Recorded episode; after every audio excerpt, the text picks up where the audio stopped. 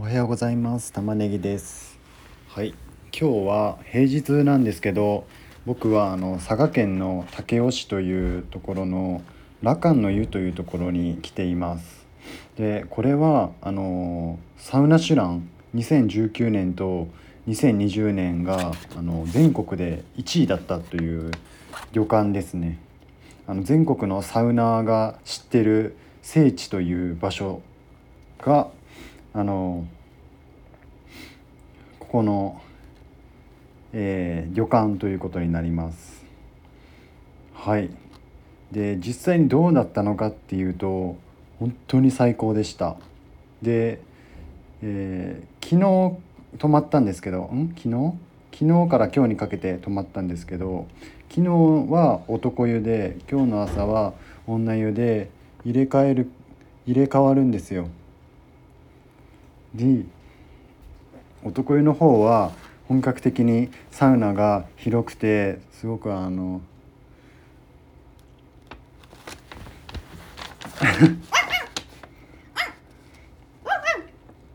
えっとですねえっとなんだっけ。外気浴外気浴がね本当にいいんですよお得意の方は。昨日本当にあの基本的にも春であったかいし星も綺麗で空も澄んでてで鳥も鳴いてて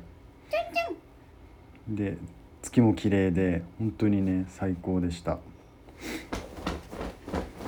男湯の方は、まあ、夕方男湯になるんですけど、うん、その外気浴で寝るところが本当に最高でしたね。でサウナもあの一般的に乾燥したサウナじゃなくてセルフロウリュするんですよ。でそのロウリュする液体っていうのがこのサウナ用で作られたほうじ茶なんですよね。でセルフロウリュっていうのはロウリュっていうのはそのサウナストーンに水をかけて熱い蒸気を発生させて室内の温度を一気に上げて発汗を促すことなんですけどっていうフィンランド語なんらしいです。で自分でできる自分でロウリュができることをセルフロウリュということです。はい、でこれはあの昨日ほうじほうじ茶のあのサウナめちゃくちゃほうじ茶のこの香りが広がって本格的に最高なサウナでしたで今日の朝はあの昨日女湯だったところに行きました。でこの女湯は2020年のサウナシュランの1位グランプリだったんですよね。ここもねあのサウナがすごくあの何ですか。なんなんて言うんだったっけ。あのキャラクター。キャラクターじゃなくて女湯の。ピング？ピング ピングの家みたいななんか白い鎌倉みたいな洞窟のサウナで。で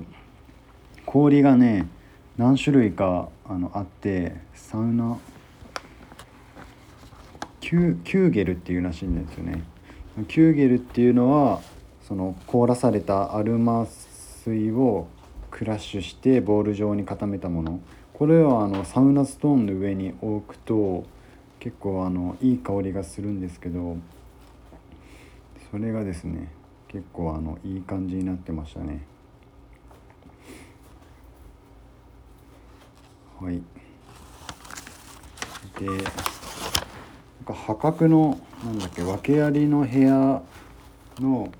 で泊まったんですけど全然あの訳ありでも問題なくてで訳ありっていうのは部屋の窓からがあの壁が近いっていうことだけであんまりあの部屋の窓とか気にしない人にとってはこの破格の格安訳ありの部屋でいいのかなと思います。で2人で泊まったんですけどめちゃくちゃ部屋が広いんですよね。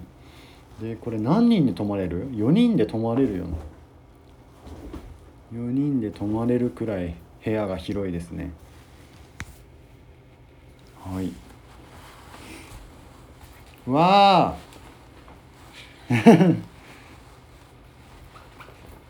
三船山楽園ホテルっていうらしいですね。ちょっと調べてみてください。それかあの Google でサウナシュランっていうふうにサウナシュラン2020とかに調べてもらったらここのホテルが出るんで調べてみてください。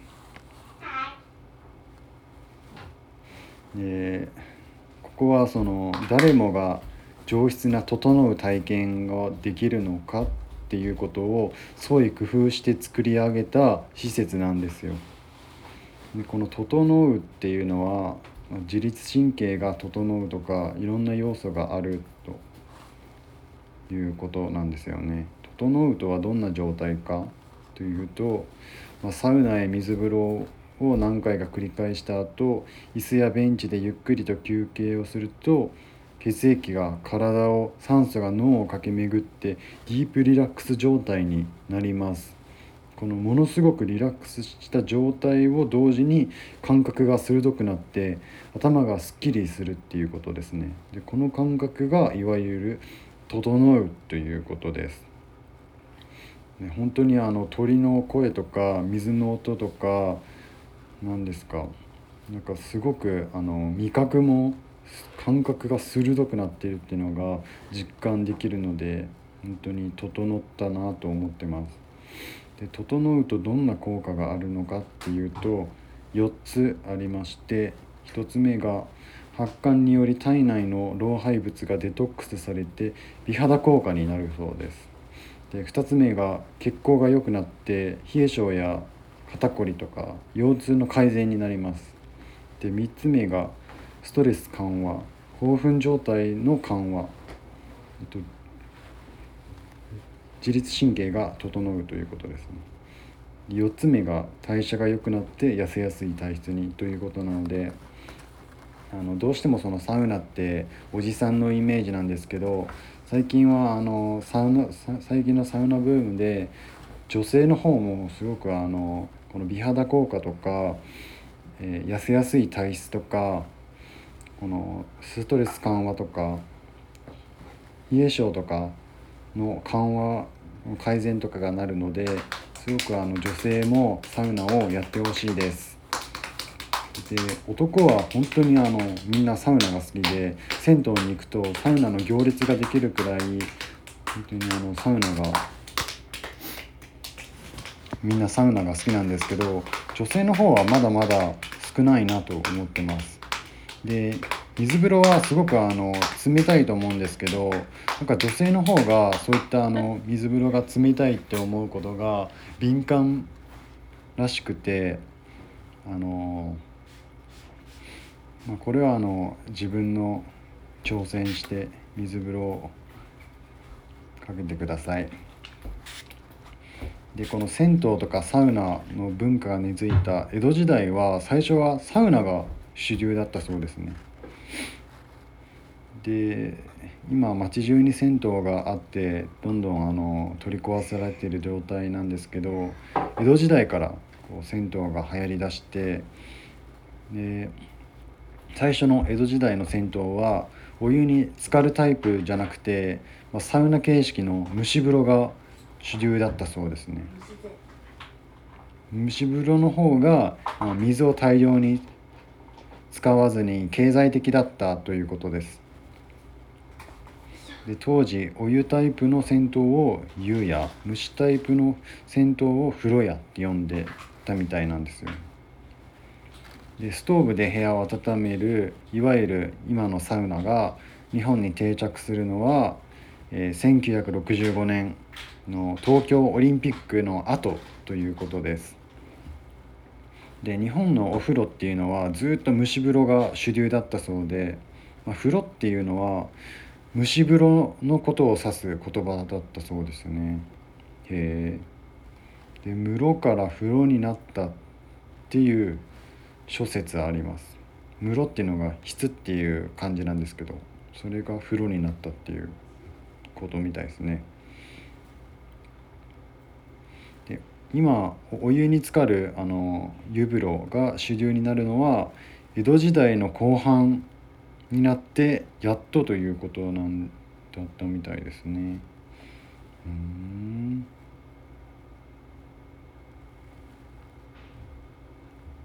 で蒸し風呂っていうのは昔からあるんで、まあ、サウナっていうとその海外フィンランドからの輸入品のようにということになってるんですけど蒸し風呂があったのでで蒸し風呂っていうのは本当にあの